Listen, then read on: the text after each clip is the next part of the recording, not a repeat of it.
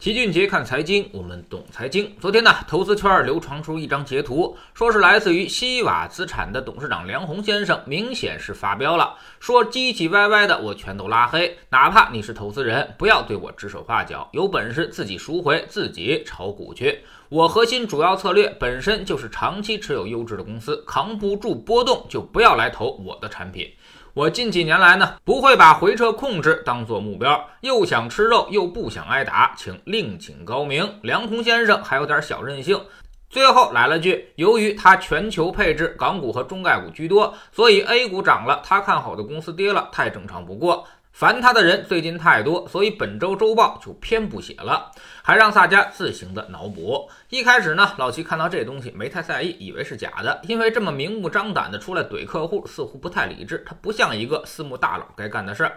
但是后来，中国证券报的记者还核实了，确有其事。梁红先生也随即撤下了这个帖子，还表示确实不妥。其实西瓦资产今年的表现还是很不错的，今年它还是正收益，只不过春节之后回撤有点大。但也在十几个点左右，基本上属于是正常区间。但从发帖内容来看，确实最近承受了太多的压力。估计遭遇来自客户的指责并不少，显然客户也是相当的不满意。作为同行，老齐完全能够想象得到，哈，这也是我们从来不公开募集的原因。因为资产好管理，客户的情绪太难管理了。很多人是慕名而来，也有很多人是冲着你的收益而来。反正他们买你产品，百分之九十以上一心想着就是吃肉，甚至从没想过挨打的事儿，根本没什么人会看你的策略。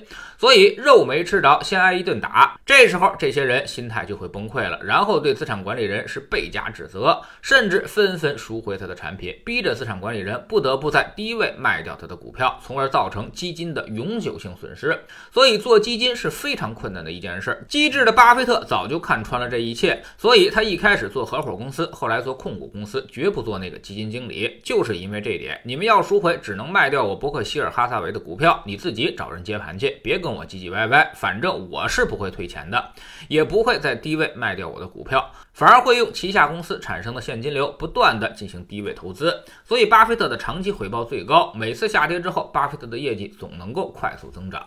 这就是目前资产管理行业最大的问题所在，也是投资者都不赚钱的根本原因。首先呢，管理人很专业，但是客户非常业余。没经过投资教育，当风险一来，这些业余的客户，天王老子来了，他也不信了，所以总是在低位赎回，高位买入，弄得很多管理人也很无奈。最后呢，会让基金的业绩严重受损。其次呢，就是管理人和客户已经站在了对立面上，他们的利益根本就不一致。管理人知道这帮客户肯定未来会赔钱，但是为了提更多的管理费，也得伺候着这帮爷。有良心的呢，还劝劝你，解释解释。高点呢会暂停申购等等，而没良心的，甚至在股市的最高点多发点产品出来，忽悠你赶紧买，因为没办法，熊市的时候，即便求着你买，你也不会买的。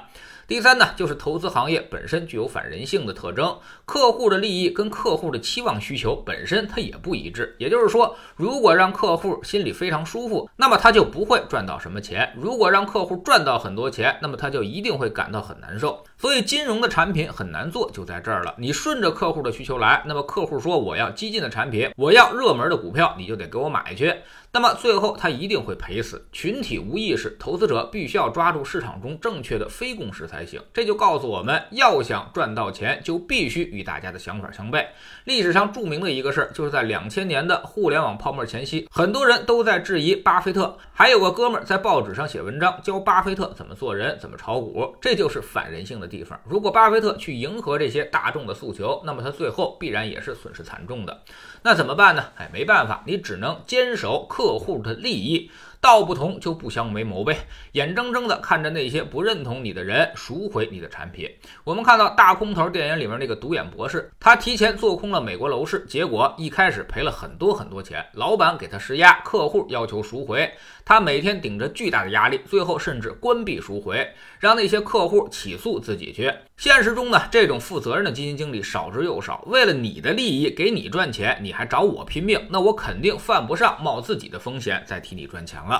这就是人性所在。老齐经常反思这点。要想为投资者赚到真正的钱，就必须先对投资者进行教育。你得先给大家洗脑，让大家跟你思维同步才行，让我们的利益一致了。这样才能够替大家赚到钱。当然，通过三年的实践，老齐也发现，有些人甚至是大部分人，确实是不可被教育的。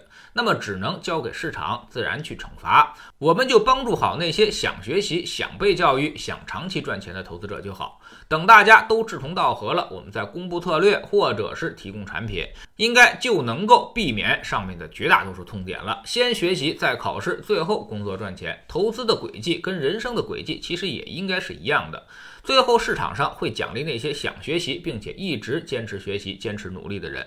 投资市场本身它就是一个二次分配的市场，把投资市场当成娱乐消遣的人将会付出你的财富，因为消费总是要花钱的。而把这里当成学习和工作的人，才会最终赚取酬劳。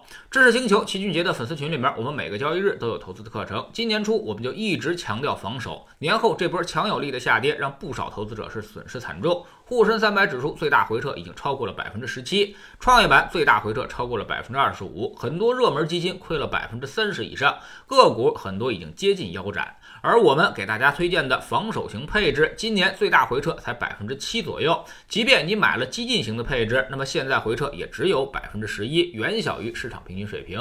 防守做得好，未来才有进攻的空间和心态。我们总说投资没风险，没文化才有风险。学点投资的真本事，从下载知识星球找齐俊杰的粉丝群开始。我们不但会给你永续赚钱的方案，还会教你这个方案是怎么来的，为什么它能够永续赚钱，让你彻底的掌握捕鱼的技巧。新进来的朋友可以先看《星球置顶三》，我们之前讲过的重要内容和几个风险低但收益很高的资产配置方案都在这里面。